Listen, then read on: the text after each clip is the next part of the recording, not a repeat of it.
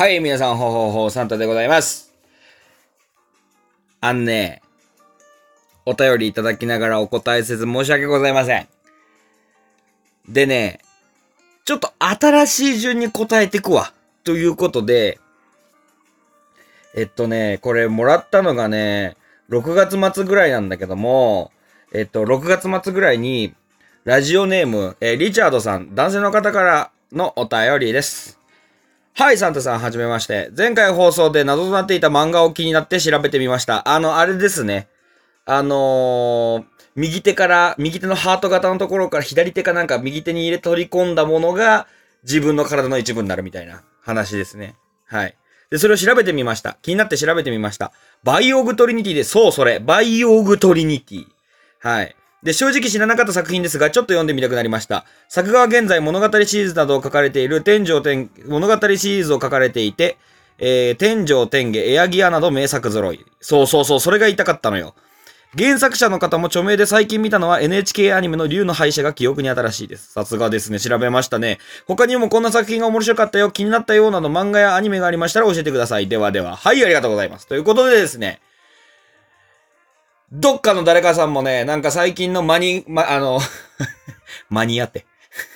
漫画やアニメのね、なんかおすすめみたいな。なんか、歴みたいな。やつやってたけども、ちょっとね、最近、ちょっと自分の考えてること含めて、ちょっとおすすめしたい漫画できたんで、まあ、ついさっき読み終わったばっかなんだけど、ちょっとこの熱いうちに撮ろうと思って今撮っております。でね、えっ、と、まあ、ちょっとこれお便り読んで思ったのは、あのね、バイオグトリニティ読んだ？っていう、はい。読んでみたくなりましたっていうだけじゃんっていう、はい。読んでね。はい。ということで、おすすめしたい漫画。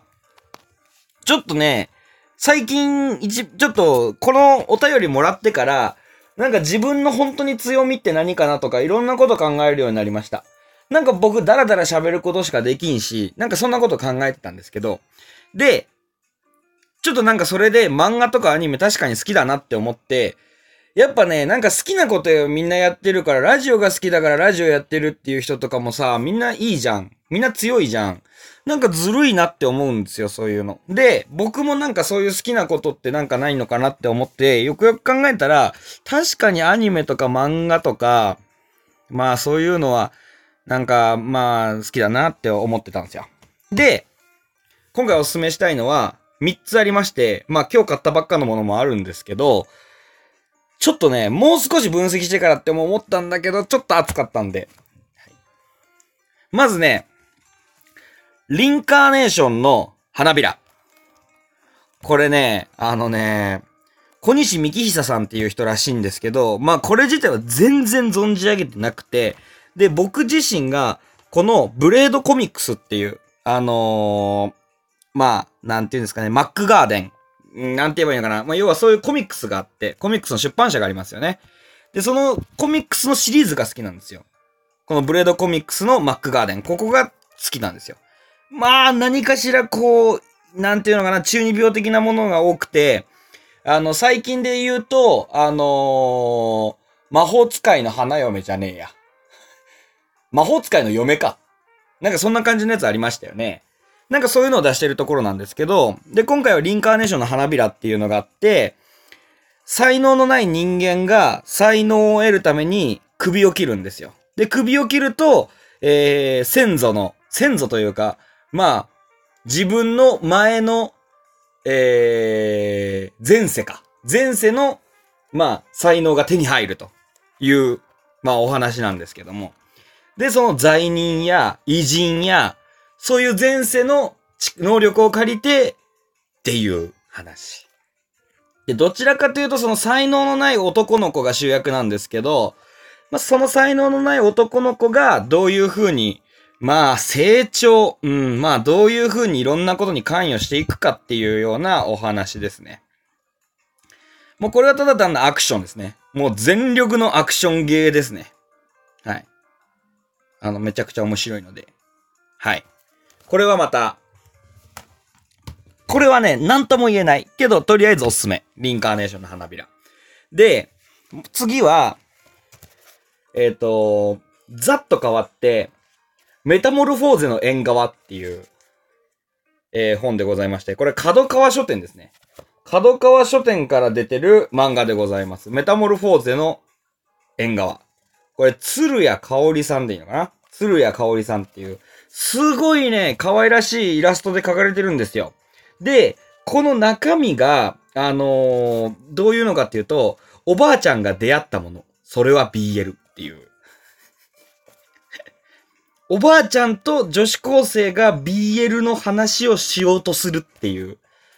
まあ、BL を中心に描いてるような内容なんですけど、このところどころにね、あの、おばあちゃんのね、なんていうのかな、この、おばあちゃんお、おじいちゃん死んでるんですよ。旦那さんが亡くなってるんですよね。で、旦那さんと、その BL の男性を、男性というか男の子を重ねてみたりとか、うん、このところどころに見える、あのー一人暮らしのおばあちゃんのね、悲しい、ちょっとした一コマとか。ねえ、これちょっと見てるとね、あるんですけど、一瞬ね、一巻でね、一巻でおばあちゃんのアキレス腱が映るところがあるんだけど、それがすっごい印象的なんだわ。まあちょっとね、これはね、もう、こういうのって言葉で言えないんだよな。うん。まあ読んでみてほしい。これ BL の好き、なんかね、BL が好きな人やったら、これちょっと見てほしい。陰キャで、BL 好きで、で、もっとなんか、いやまあ BL じゃなくてもなんかそういう、あんまり大ごとにできないような、そういうような、なんか、趣味を持ってる人がいたら、これちょっと見てほしいなっていう感じですね。で、最後にもう、これが本題ですね。もう全力でおすすめしたいもの。ブルーロック。これはですね、えー、どこだっけ ?KC か。講談社になるのかな ?KC って。KC 文庫。講談社コミックスですね。講談社コミックスから出ております。ブルーロック。これね、今1巻から4巻ぶっ通し読んだんだけど、あのね、ちょっと最近僕考えてることがあって、さっきも話したんですけど、自分の個性って何かなって思ったんですよ。あのー最近、あのヒーローアカデミアは、ヒーローアカデミア流行ってるじゃないですか。やっぱ自分の個性を使って正義を貫くという。で、別にそれをヴィラン、悪いことに使っても、よくはねえけど、まあ、使ってるやつもいるみたいなことあるんですけども、もうそうじゃなくて、自分の個性は何かっていうのから探し出すっていうお話。で、基本的にどういう話かっていうと、まあ、サッカーのお話なんですけど、今日本って強いようで強くないんですよ。この僕が生きてる間に、僕が死ぬまでの間に、サッカーの日本代表って優勝できるかどうかって、正直わかんないじゃないですか。で、できれば日本の優勝を見てみたいっていう作者の思いが、もうめちゃくちゃこもってる内容なんですよ。夢だったはずだろ世界一。エゴイストストライカー300人集結っていう。高校生300人を集めて、えー、要は、そういう施設に入れたんですよ。で、その中で、もう、全員ストライカー。日本に足りないのはストライカーや。くたばれ日本サッカー。もう一度夢見るためにっていう。まあ、とんでもない日本に喧嘩売ってるようなですね。今の日本サッカーに喧嘩を売るような、えー内容なんですけども、中身はとても理屈に合ってる。ものすごく、中身はね、良いです。もう、なんていうのかな。個性の使い方とか、個性の作り方とか、どうしたらゴールが生まれるのかとか、もうものすごいことが入ってます。で、これサッカーだけじゃないことも入ってるんですよ。やっぱり自分のそういう活かし方とか、全員がストライカーのところで自分はどう生きるのかとか、もうね、いろんなことを学べます。うん。自分って突破力ないなって思ってるけど、突破力以上に何かのものを持ってるかもしれないっていう潜在的意識とかそういう話も書いてあって、これね、サッカー好きはたまんないと思うんだよな。点を取らないと勝てない。勝たないと勝てない。あの、最初のね、導入のところがすげえ好きなの。ああ、もう時間がね、あの、最初の導入のところが好きなんだけど、あの、国体で言う、国体に行きたい、国体に行きたいって言って、国体の決勝で負けた2位の、まあ、高校の、あの、高校の監督が、お前らはよく頑張った俺はこのチームが日本一やと思ういや、そうじゃねえんだよなっていう。うん。勝つと夢見たからには勝たなきゃいけないっていう。もうそういうね、なんだろうな、勝利に飢えてる本当にエゴイストたちが、自己中っていう意味のエゴイストたちが集まってる。で、その中で生き抜くっていう、ちょっとね、今までのこのゆとり世代にはない本になっております。ぜひ見ていただきたい。はい、ということで、なんかすんげえもう何喋ったかも覚えてないぐらいですけど、深夜テンションにの乗せてお話しさせていただきました。リンカーネーションの花びら、メタモルフォーゼの縁側、ブルーロック。いやね、読んでほしいね。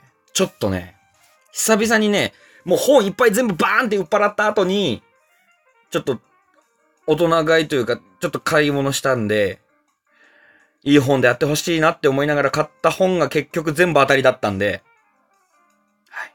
ぜひ皆さん読んでみてください。